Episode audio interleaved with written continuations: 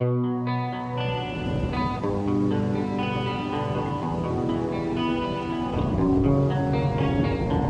will not be pushed, filed, stamped, indexed, briefed, debriefed, or numbered.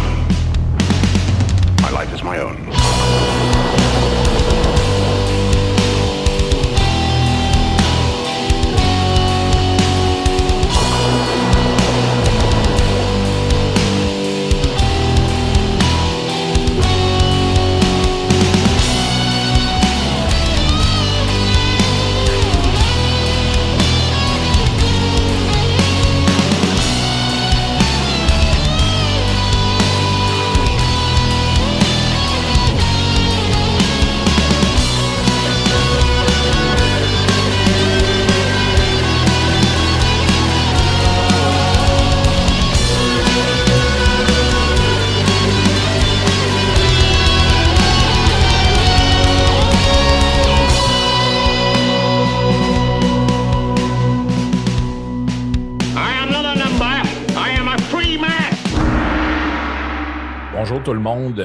Dernier euh, podcast sur euh, euh, l'Ukraine a eu quand même un bon succès. Beaucoup de gens nous ont écrit, m'ont écrit pour dire que c'était super intéressant et qu'ils avaient beaucoup aimé l'intervention de, Jean-François qui avait trouvé mesurée puis éclairante dans les circonstances. Il faut savoir qu'au moment où on enregistrait ça, il n'y avait pas encore de soldats russes qui avaient pénétré la frontière ukrainienne. Moi, en tout cas, du moins, c'était pas encore un- une évidence comme telle qu'il y avait un- une invasion, pour reprendre les termes qu'on entend dans les, euh, dans les différents médias. Donc, on a eu l'idée de, refaire un- une suite à ça pour voir où on en est. Une semaine plus tard, on est, en fait, on est une semaine et on est huit jours plus tard. Et puis, il s'est passé beaucoup de choses. Euh, Jean-François, ben d'abord, merci d'être revenu. On va essayer de faire ça un petit peu plus court aujourd'hui pour ne pas euh, monopoliser ta, soirée et ta, ta vie familiale. Mais euh, est-ce que tu es surpris de la tournure que les événements ont pris? Parce que quand on s'est parlé, ce qu'on sentait, c'est que, bon, chez Poutine, il y a une position défensive qui consistait à dire, regardez, euh, il n'est pas question que les pays qui nous sont satellites continuent à entrer euh, dans l'OTAN. Et puis là, il faut, euh, il faut défendre nos intérêts, il faut défendre nos frontières, il faut défendre les euh, territoires euh, séparatistes qui ont été ben, brassés pas mal par le gouvernement ukrainien dans les dernières années. Moi, je pensais qu'il allait avoir un genre d'escalade, des menaces, peut-être quelques missiles ou quelque chose comme ça. Mais de voir ce que j'ai vu, là, la lignée de 60 km de chars d'assaut qui, qui, se promènent autour de Kiev, moi, je ne pensais pas le voir. Je ne je, je pensais pas qu'on allait aller jusque-là. Toi, c'est quoi ta lecture de ces événements-là?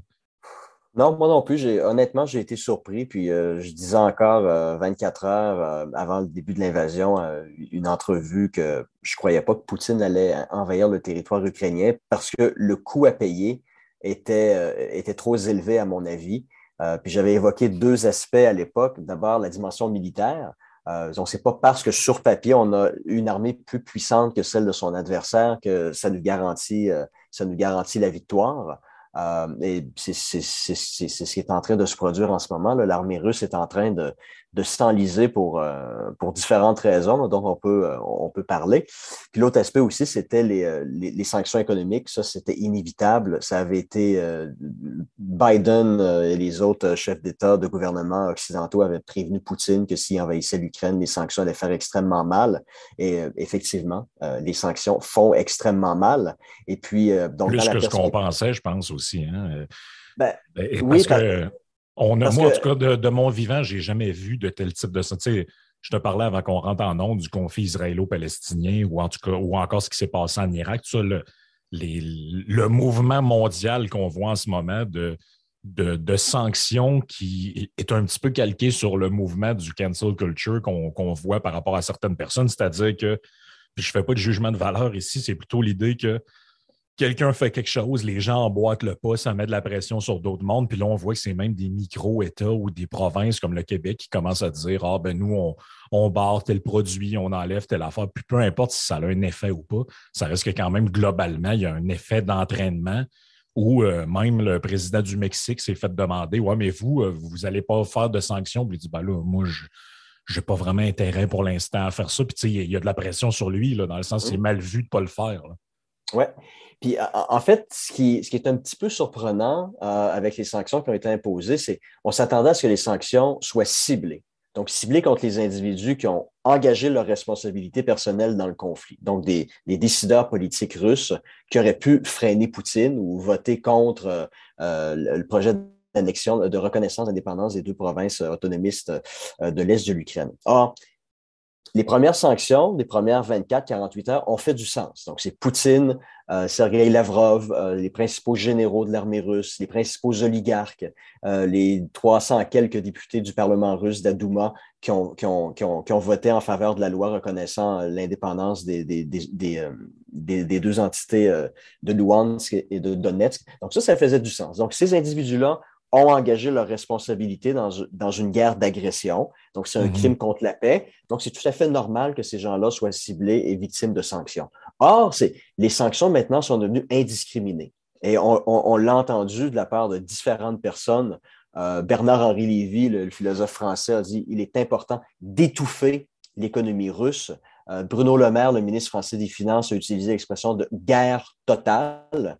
Euh, une guerre totale, c'est il n'y a pas de quartier, on ne fait pas de prisonniers euh, et on va cibler tout le monde. Et là, ça devient extrêmement problématique, d'une part sur le plan politique et aussi sur le plan moral. Donc, sur le plan politique, euh, en fait, les conséquences, dans, les faits, c'est que c'est la population civile en ce moment qui est en train de payer le prix de ces sanctions-là. Et l'objectif mhm. de l'Occident, c'est en faisant pression sur la population civile, on espère que ces gens-là vont se révolter et renverser, euh, et, renverser Poutine. Mais on parle vraiment, je, vais te donner euh, un exemple très précis dans mon cas, parce qu'au Kazakhstan, l'économie kazakh est, interdépendante à l'économie russe. Donc, on a subi les contre-coups de, ces sanctions-là. Comme beaucoup de pays autour, de ce que j'ai compris, là, tu sais, euh, ouais, La, la, Géorgie, tous ces territoires-là, c'est super dépendant de la, Russie. Euh. C'est ça. Donc, tous les pays qui ont une économie euh, le moindrement interdépendante avec la Russie ont subi les contre-coups. Donc, ici, le salaire moyen au Kazakhstan, c'est à peu près 500 euros par mois.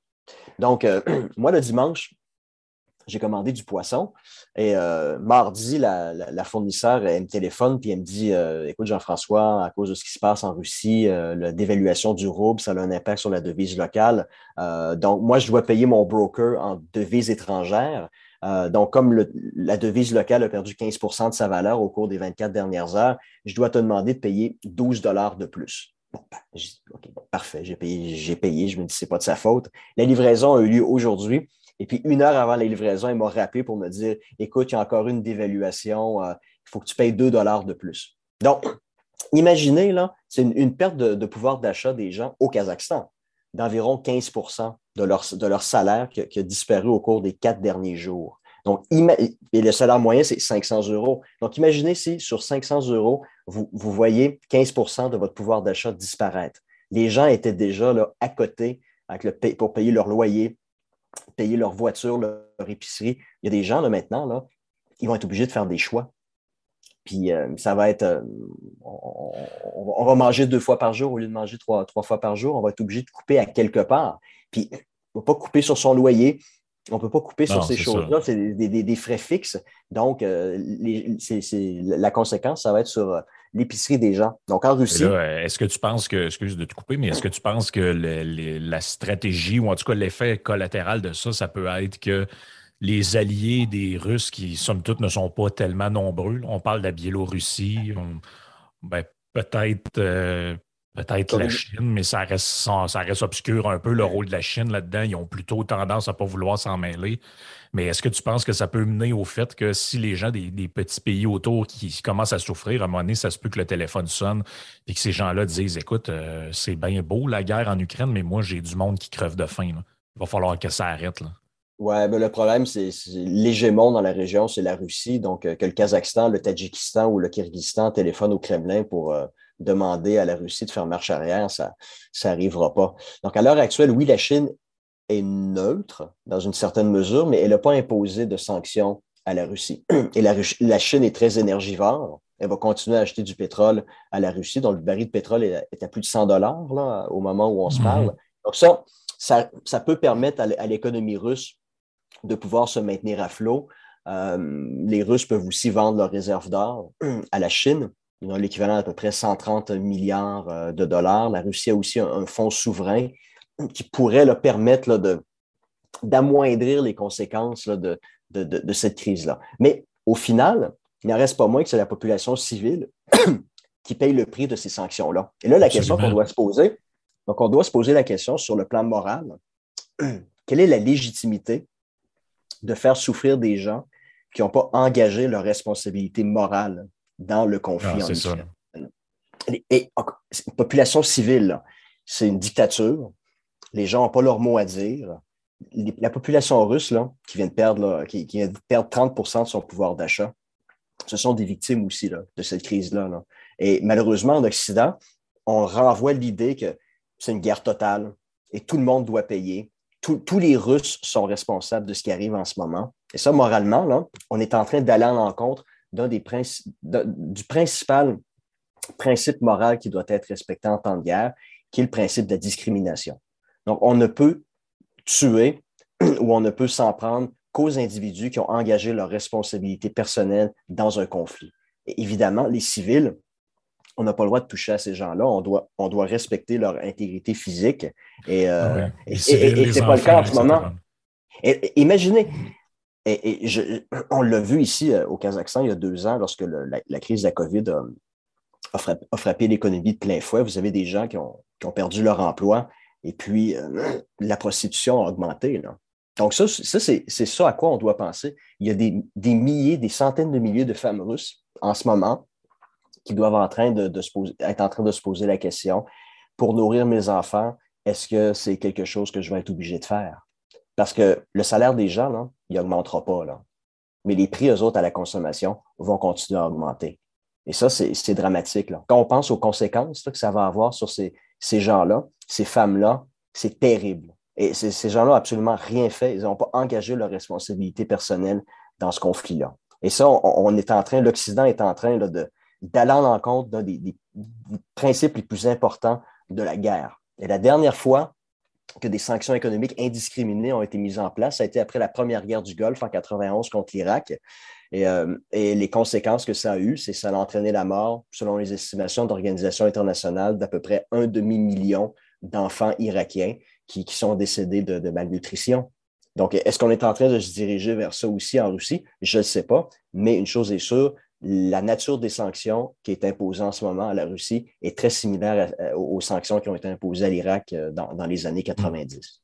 Et pour l'instant, euh, les, organismes internationaux de ce genre-là se font quand même assez tranquilles parce que les choses ont été présentées de manière tellement manichéenne que c'est soit vous êtes pro-russe et vous, vous, dans le fond, vous êtes pour la guerre, ou soit vous êtes une bonne personne et vous êtes pro-ukrainien. Mais attendez, en ce moment, finalement, c'est comme j'ai dit l'autre fois, la, guerre, c'est toujours la même chose. C'est toujours les petits qui se font avoir là-dedans. C'est toujours le peuple qui mange la facture. Puis, d'un côté, on a les Russes qui vont mourir de faim dans certains égards, ou en tout cas qui vont être obligés de se livrer à des activités plus ou moins euh, gratifiantes pour subvenir à leurs besoins. Puis de l'autre, ben, on voit des images d'Ukrainiens que leur maison est en ruine, puis ils prennent le train pour s'en aller euh, en Pologne.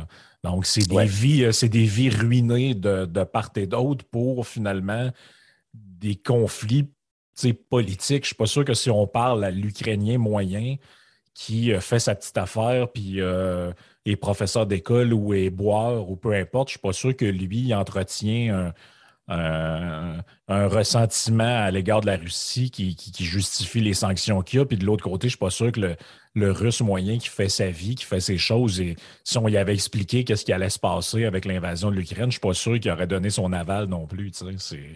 Ouais, mais, mais, mais, dans le cas de la Russie, euh, ces gens-là n'avaient pas leur mot à dire.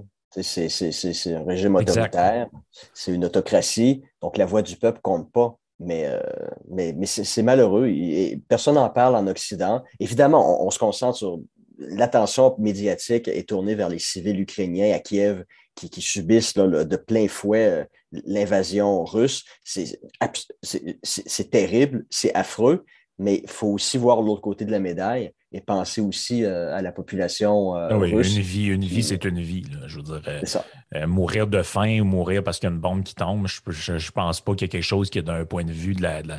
on ne peut pas faire de gradation là-dedans. On ne peut pas dire Ah, mais c'est plus grave un ou c'est moins grave l'autre. Ça reste des vies. Ça reste des vies pareilles. Puis euh, il y a deux affaires, moi, qui ont retenu un peu mon attention dans le déroulement du conflit. C'est euh, d'une part, on a été peut-être un peu surpris de la force militaire. russe. On s'attendait à voir une armée moderne débarquer là avec des, des, euh, du matériel militaire haut de gamme. Et puis les, premiers, les premières images qu'on a commencé à voir circuler, les gens qui connaissent ça ou qui sont proprement militaires, ce qu'ils avaient l'air de dire, c'est que ça ressemble aux mêmes équipements que quand ils ont fait la guerre en Afghanistan il y a 35 ans. Là, euh, il y a des gens qui, il y a des gens qui disent Ouais, mais là, ils ont envoyé euh, les, les, conscrits au départ, ce n'est pas les vrais militaires, ce n'est pas le vrai équipement. Je ne sais pas exactement quel intérêt ils ont à étirer ça. Moi, je, dans ma tête, je pensais que ça allait être un genre de guerre éclair, dans le sens qu'on fait une opération très rapide, on encercle Kiev, le gouvernement est forcé de, de faire reddition ou en tout cas de, négocier. Et puis finalement, on, euh, euh, on, on, clôt l'histoire comme, comme ça s'est fait en Géorgie très rapidement. Mais là, ça a l'air à vouloir s'étirer, s'étirer. Et puis l'autre truc qui m'a frappé, c'est comment la machine de communication russe ou la machine de propagande russe, appelons ça comme on veut, a été complètement hâtée par la machine à image, la machine à propagande ukrainienne. C'est-à-dire que ce que les Russes faisaient circuler comme, comme rumeur, comme information, c'était souvent un peu grossier. Tu J'ai vu des histoires de euh, Ah, regardez, euh, les médias ont dit que ce journaliste est mort, mais c'est le même qui est mort euh, dans une autre couverture en Syrie. Puis finalement, un simple fact-check montrait que c'est pas du tout vrai ce qui faisait circuler. Alors qu'en Ukraine, ils ont fait circuler toutes sortes de trucs. La première dame a pris les armes. Finalement, tu vérifies, c'était une photo stock achetée en 2020 sur une banque d'images. Euh, regardez les Ukrainiens, ils n'ont même pas de fusils. Ils ont des, fusils en bois juste pour faire semblant. Finalement, c'était des images d'un exercice militaire d'il y a plusieurs mois. Puis, tu sais, ce que je dis là, ça peut se vérifier. Vous avez juste à faire Reuters fact-check et puis vous avez toute la liste des affaires qui ne sont pas vraies. Les images de Zelensky habillé en armée dans des tranches date d'il y a un an. Euh, mais, ce qu'on se rend compte, c'est qu'on a l'impression que l'Ukraine est un régime qui était arrivé un petit peu plus au 21e siècle dans sa manière de faire réagir à un conflit, alors que les Russes sont un peu encore à l'époque de euh, on fait le bulletin de télé avec un monsieur habillé en armée. C'est, le système de propagande russe semble très arriéré, c'est ça que je veux dire. Oui, non, ben en ce moment, euh, pour des gens qui étudient le, marketing, les communications, la, désinformation en ce moment, euh, de part et d'autre, euh, c'est un sujet fascinant. Puis comme tu l'as dit, il y a énormément d'exagération. le, fantôme de Kiev, le fameux pilote qui aurait abattu jusqu'à 10, 10, avions russes, des images qui ont circulé en ligne, en, fait, même proviendraient d'un jeu vidéo. Un jeu vidéo, les, les 12 soldats sur l'île qui ont envoyé se faire foutre la, marine russe, euh, qui ont supposément été tués, en fait, sont, sont, prisonniers de guerre. Ils sont bel et bien en vie. Donc, euh, oui, non, il y a, mais c'est un élément, extrêmement important pour, pour le moral euh, des troupes, de la population. Puis ça, Zelensky, puis les, les, Ukrainiens l'ont très bien compris. Et puis, ça va faire école dans les conflits du futur. Là, tout ce que le gouvernement ukrainien met en place comme tactique d'information et de désinformation euh, ça, va être repris dans, euh, à, nul doute dans les, dans les conflits à venir. Là, maintenant, pour revenir à ta question, c'est effectivement surprenant que, l'armée russe euh, se soit enlisée à ce point-là en Ukraine. Donc, il y a plusieurs facteurs. Donc, l'armée ukrainienne, depuis 2014, a acquis une expérience du combat. Ça, c'est pas à négliger. Mm-hmm. les, Ukrainiens, les Ukrainiens aussi, ben, ils s'attendaient à une invasion. Ils, étaient, ils étaient prêts dans une certaine mesure. Visiblement plus que nous, en tout cas. Oui, et puis euh, le Kremlin, Vladimir Poutine, a, sous-estimé aussi la, volonté de, combattre de Zelensky et des Ukrainiens. Lui, dans sa tête, Zelensky, c'est un, jeune, un, jeune homme, c'est un acteur, euh, c'est pas un vrai chef, euh, c'est pas un vrai chef d'État. Puis lui, sa perspective, probablement, c'était qu'il allait, allait, foutre le camp dans le premier avion avec des lingots d'or dans la soute, comme Ashraf Ghari, le, président afghan, en, en août dernier. Or, ça n'a pas été le cas. Puis maintenant, il galvanise la population, il incarne l'esprit de résistance. Donc ça, évidemment, le Kremlin ne l'avait pas, pas prévu. L'autre aspect aussi qu'on qui, qui, doit aussi considérer, c'est que Vladimir Poutine a aussi clairement sous-estimé euh, euh, ses, propres forces, euh, ses propres forces militaires. Et là, ici, le problème, c'est que, un peu à l'instar de, Staline, Poutine, très clairement, il incarne, il incarne une terreur auprès de hmm. ses proches collaborateurs. Donc maintenant, il est victime de sa propre terreur. Je sais pas, il y a environ une semaine à la télévision, il y avait euh, une espèce de grand oral, il était assis euh, seul à sa grande table et puis ses principaux collaborateurs étaient invités à venir euh, disserter sur la question ukrainienne. Puis son chef des services de renseignement, c'est le chef des espions. Là. Il se présente devant lui, puis là, Poutine l'interrompt, puis il dit là, non, là, parle clairement, si on a à envahir l'Ukraine, est-ce que tu vas est-ce que tu vas donner ton accord? Et là, il n'a pas répondu clairement. Et là, c'était l'humiliation du chef d'État, euh, l'humiliation de son chef des espions, son chef des services de renseignement. Mais le type, on le voyait, là, était terrorisé. C'était un individu qui n'avait pas été briefé sur ce qu'il devait dire. Et là, il cherchait les bons mots, il bafouillait, il, avait il a peur de son propre président. Donc, quand vous êtes dans une situation comme celle-là, vous avez peur de votre chef d'État, vous allez enjoliver la réalité. Vous n'allez pas lui dire la réalité parce qu'il va vous tomber sa patate puis il va vous, vous renvoyer. Et je vais mentionner un, individu dont on n'a pas réellement parlé, mais, mais je pense que c'est important de le dire, c'est son ministre de la Défense. C'est un général, le général Sergei Choigu. Choigu est ministre de la Défense depuis 2012. Mais avant d'être un général, c'est aussi un politicien de carrière. Choigu occupe des postes dans l'administration russe depuis 1991 sans arrêt mais des postes de haute responsabilité. Puis une de ses filles occupe aussi un poste extrêmement important dans l'appareil d'État. Donc, Choigu, c'est un, c'est un béni oui-oui, c'est un yes man qui clairement, parce qu'en Russie, pour être en mesure, là, puis dans des pays comme ici au Kazakhstan, pour être en mesure d'assurer de, sa survie politiquement pendant aussi longtemps, pendant 30 ans, il ne faut pas piler sur les pieds de qui que ce soit, il ne faut pas faire de vagues. Donc, probablement, il a toléré la corruption dans l'armée mm-hmm. russe. Donc, tous les chars d'assaut qui tombent en panne en ce moment, on peut très bien soupçonner qu'ils ont été mal entretenus, que des pièces ont été volées et vendues euh, par les, membres de l'armée russe sur, le marché noir. Donc, et, évidemment, Choigu n'a pas dit la vérité à Poutine. Probablement pour rester en poste, il a, continué à lui affirmer on a l'armée la plus puissante au monde, on a l'armée la plus puissante au monde, ça s'améliore, on a du nouvel équipement, des chars d'assaut plus puissants. Donc, tu peut être certain, en cas d'invasion, il n'y aura aucun problème, on va, on, va, être capable de vaincre nos ennemis. Donc, parce que s'il avait dit la vérité, non, écoute, ça fait dix ans que je suis en poste et puis euh, malheureusement, euh, j'ai toujours toléré la corruption. Euh, la, la, formation des militaires ne s'est pas réellement améliorée au cours de mes... Ouais, ouais, ouais ça se dit pas. Là. Donc, lui, il peut très bien disparaître si, mettons, il dit quelque chose comme ça. Oui, c'est ça. Puis euh, avec la performance de l'armée russe, euh, on a une expression ici. C'est très probable qu'on l'envoie pelleter de la neige en Sibérie au cours des prochaines, euh, au, cours des prochaines semaines. Et, et, ça, et, ça, inévitablement, ça, ça a joué un rôle dans l'analyse de Poutine. Moi, je maintiens toujours que Poutine a fait un calcul rationnel. De toute façon, ça fait, ça fait 20 ans qu'il dit la même chose au sujet de l'OTAN puis au sujet de l'Ukraine. C'est toujours les mêmes menaces.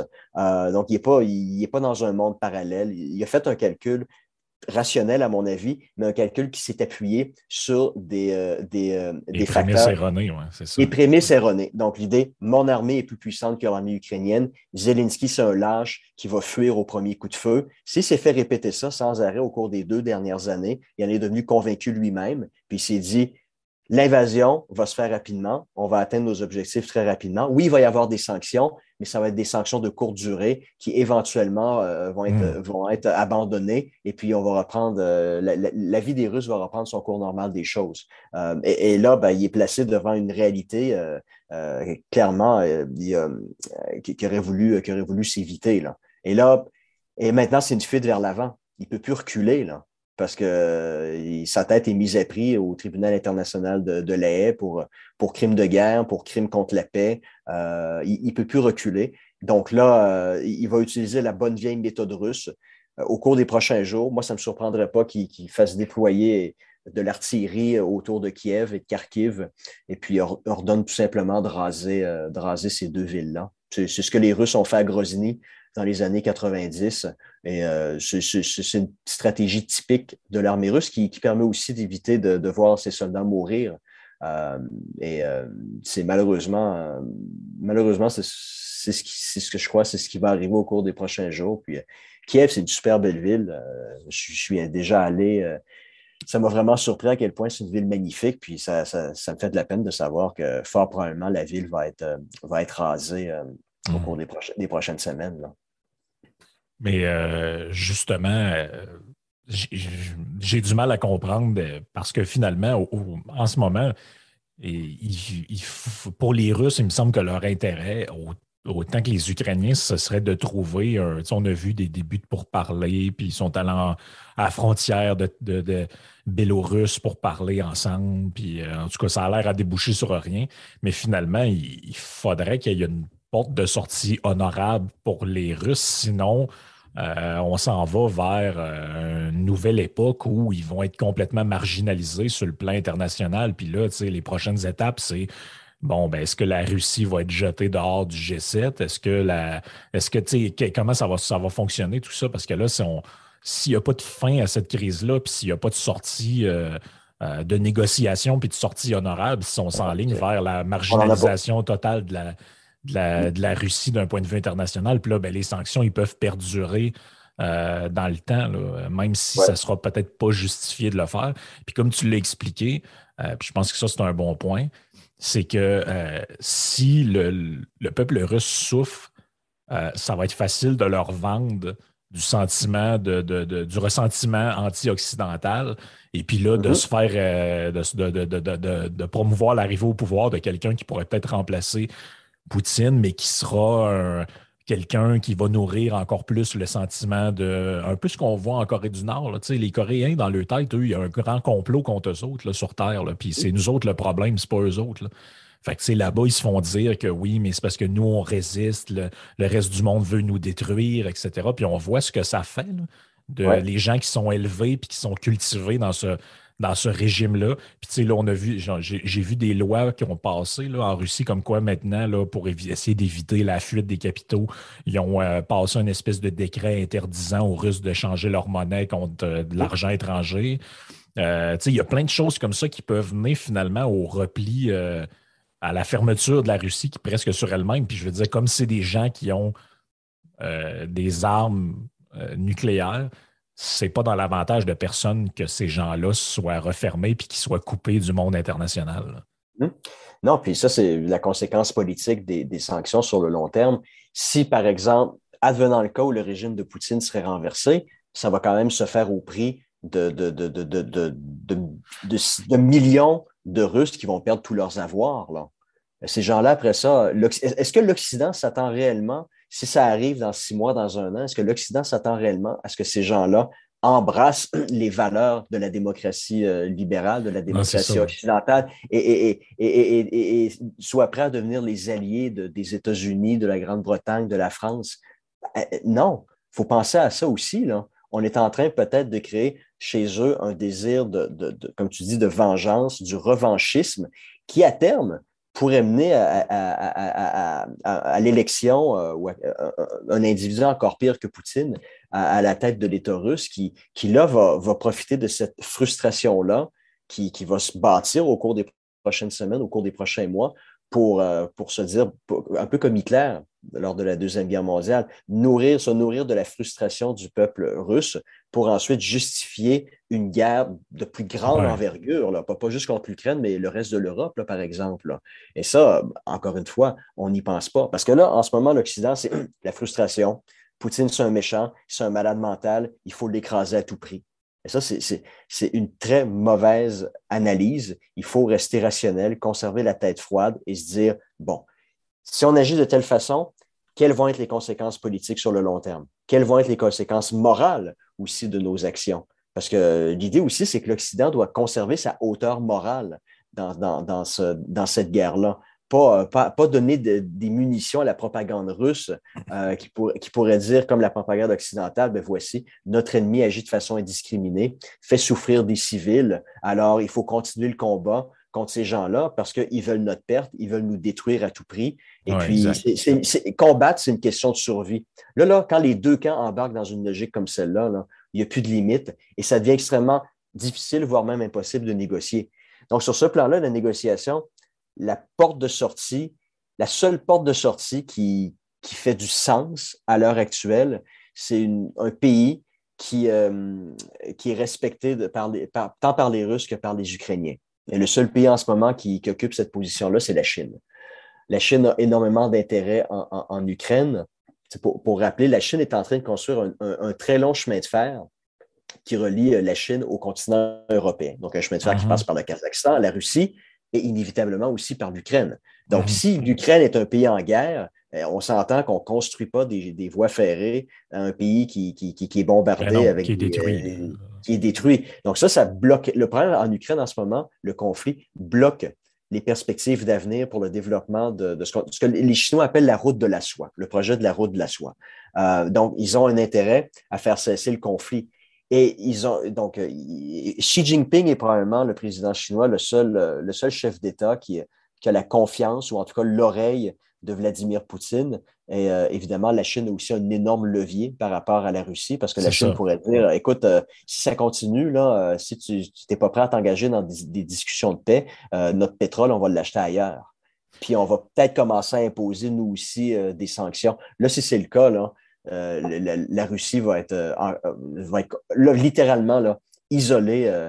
sur, la scène mondiale. Et, là, il n'y a pas de voie de sortie pour, Vladimir Poutine dans ce cas-là. Donc, la Chine a la capacité d'agir en ce moment et de forcer les Ukrainiens et les Russes à s'asseoir et, à, négocier. Et c'est drôle à dire, hein, qui aurait cru il y a quelques mois à peine que Xi Jinping pourrait potentiellement être le récipiendaire du prix Nobel de la paix cette année.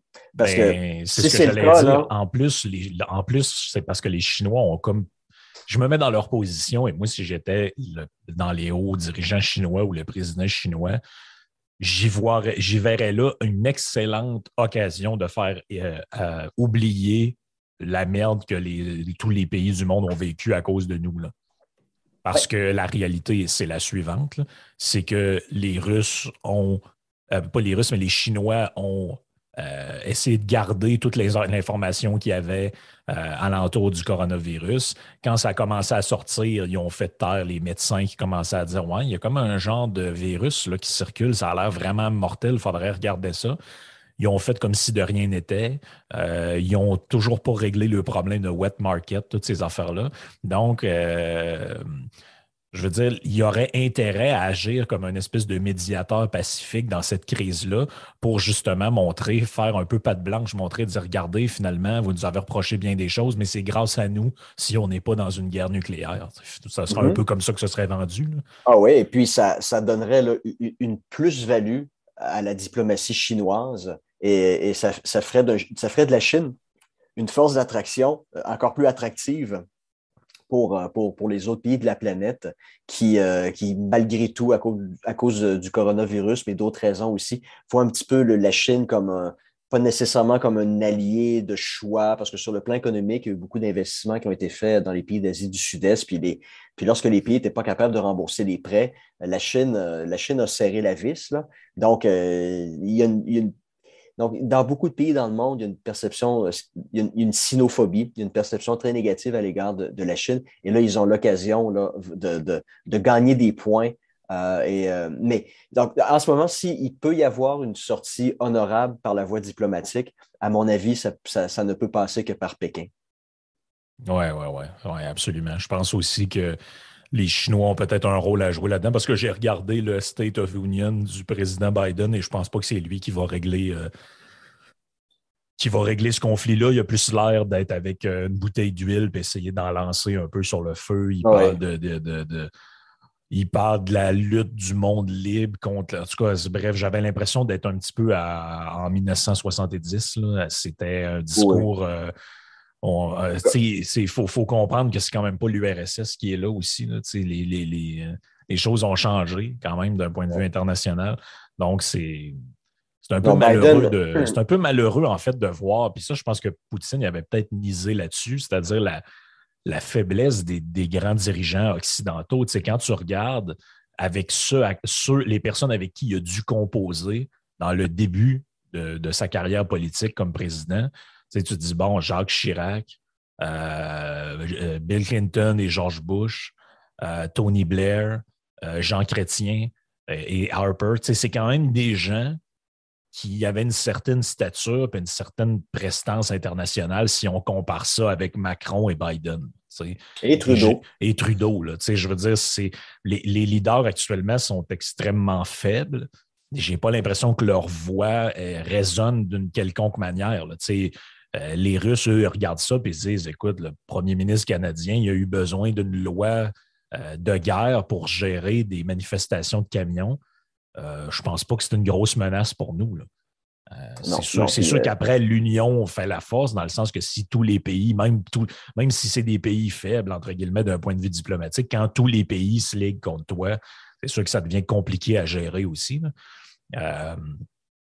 Qu'est-ce que tu penses, peut-être euh, en, s'en allant vers la fin tranquillement, qu'est-ce que tu penses du rôle de l'Allemagne dans ce, dans ce conflit-là? Parce que beaucoup de gens ont parlé du, lien qui unit l'Allemagne avec la Russie au niveau de l'énergie.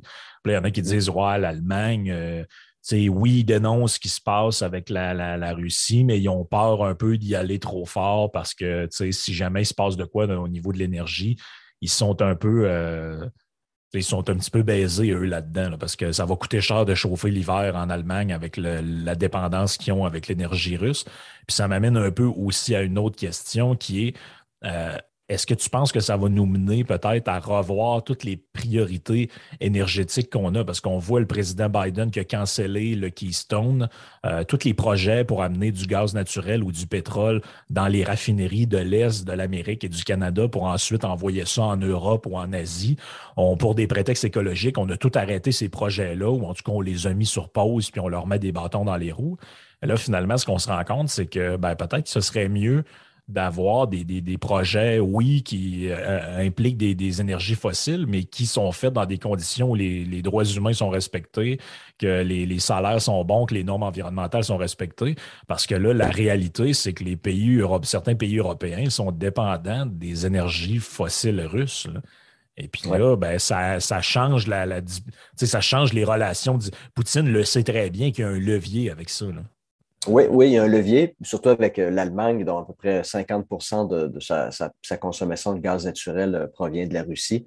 Ça a été quand même assez surprenant dans un sens de la part de l'Allemagne, parce que maintenant l'Allemagne s'expose. Si la Russie décide de couper les vannes, euh, la, facture de consommation d'énergie en Allemagne va doubler, tripler, voire même quadrupler. Et ça, ça, va créer du ressentiment populaire à l'égard des, des, élites politiques allemandes qui sont au pouvoir. Donc, dans, une démocratie, euh, c'est le, coût, euh, c'est le coût à payer. Donc, ça a été assez surprenant. Et l'Allemagne est vraiment allée all out, euh, canceller le projet Nord Stream 2, a aussi validé la vente d'armes à l'Ukraine.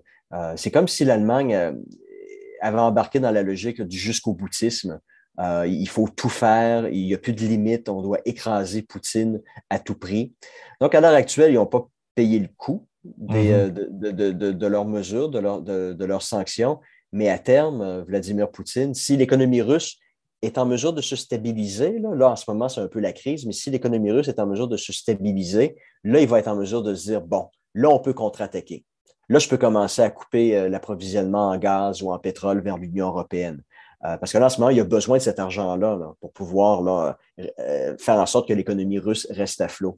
Donc, euh, si, mais s'il est en mesure de tout stabiliser, peut-être avec l'aide de la Chine, là, il va être en mesure de passer à la contre-attaque. Et là, ça va faire extrêmement mal. Donc, on voit en ce moment, c'est quoi le litre d'essence au Québec? C'est quoi? 1,65 à peu près? Non, on est plus que ça. Hier, on était près d'une 1,75. 1,75 déjà, bon. Si, si, la Russie décide de, couper les vannes, euh, votre litre d'essence va peut-être passer à 2 2,15 2,25 Là, on va voir si les gens vont toujours être aussi fiers d'appuyer de, euh, symboliquement euh, l'Ukraine. Quand, quand, ça va commencer à vous faire mal dans votre portefeuille, là, le, quand le, vrai sacrifice va être exigé au nom d'une cause, là, peut-être que les gens vont commencer à, se retourner contre les, les, mesures que leur gouvernement ont mis en place. Et ça, c'est clairement le risque de l'Allemagne et de beaucoup d'autres pays de l'Union européenne et qui n'ont pas d'alternative. Euh, les Américains ne peuvent pas euh, du jour au lendemain construire un oléoduc sous l'Atlantique puis les approvisionner en pétrole ou en gaz. Là. Donc, euh, les Européens jouent un jeu très, très dangereux, mais leur calcul à eux, c'est on va être en mesure de venir à bout de Poutine en l'espace de quelques semaines. Donc, on va régler le problème très rapidement. Mais si le problème ne se règle pas rapidement et que la guerre s'enlise et durera encore pendant six mois ou un an, c'est sûr que Vladimir Poutine va, hum. lorsqu'il aura stabilisé son économie, va, va, passer en mode vengeance, en mode contre-attaque. puis là, ça, puis là, ça va faire mal. Et là, évidemment, ben, euh, c'est tout le problème de l'interdépendance économique. et on, s'en était déjà rendu compte au cours des deux dernières années avec la, la pandémie. Tous les problèmes qui sont associés à l'interdépendance économique. Euh, vous avez des pays maintenant qui dépendent, dans le cas de la pandémie, qui dépendaient d'autres pays pour l'approvisionnement en ventilateurs, en masques, en, acétaminophène, en, Tylenol. Euh, et, des pays ont commencé à prendre des mesures pour euh, être un petit peu plus autosuffisants sur le plan sanitaire.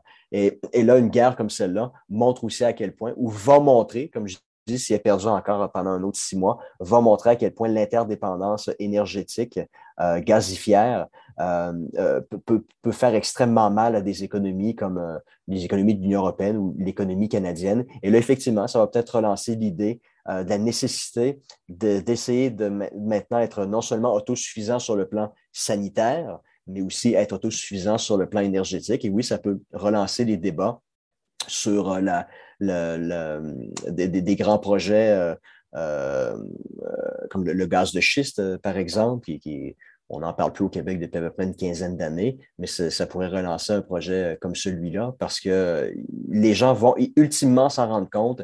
L'interdépendance énergétique en temps de guerre vous rend extrêmement vulnérable et, vous allez en payer le prix. C'est malheureux, mais c'est un, un peu écrit dans le ciel tous les gens peut-être se ferment les yeux et ne veulent pas voir euh, ce qui se pointe à l'horizon, mais c'est ça qui va arriver. là.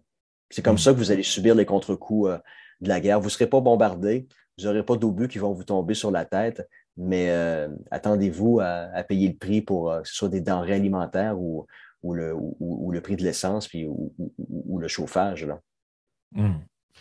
Oui, c'est une situation qui est à l'avantage, comme je disais au début, qui est à l'avantage de personne.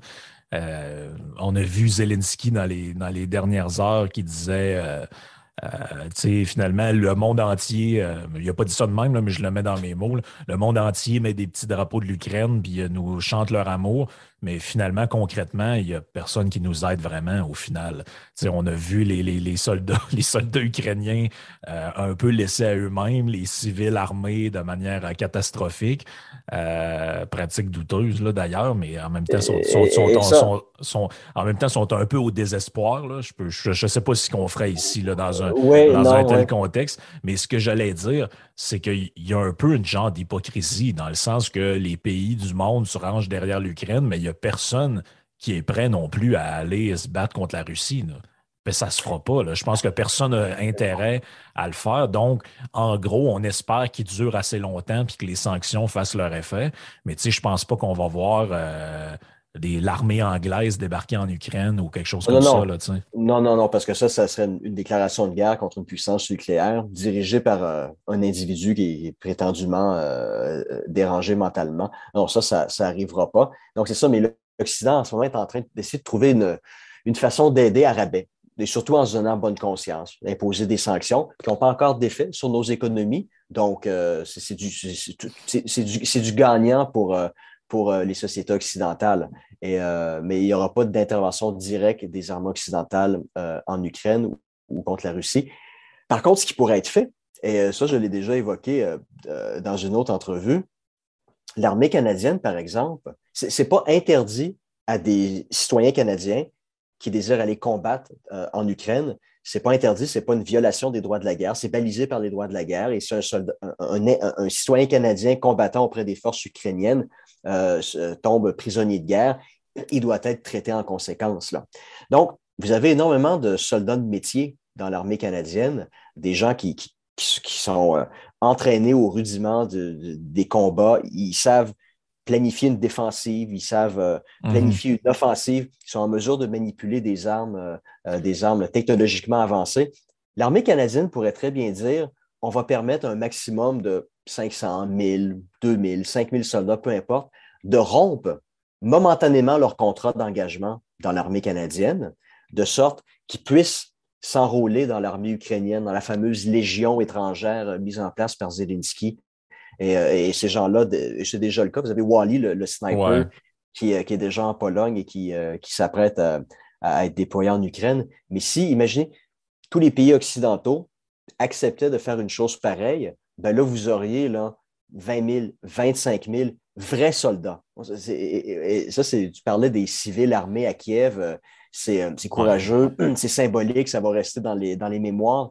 Par contre, c'est extrêmement irresponsable de donner des armes à des individus qui n'ont aucune formation militaire, puis leur demander d'aller combattre au front contre euh, des soldats russes qui, eux, sont peut-être des, sont peut des soldats professionnels qui ont, une formation, ah des, vrais soldats. J'ai vu des euh, images euh, de, routes qui étaient bloquées, des reportages de France 24 que j'ai vu des routes bloquées, puis il y avait des gens avec des, le gars, c'est un professeur d'école, l'autre, c'est un bibliothécaire, puis ils ont des, des, AK-47 dans les mains, puis ils attendent les Russes qui arrivent. Là. Tu te dis, est-ce que ces gens-là ont déjà manié un arme là, dans leur vie? Est-ce que.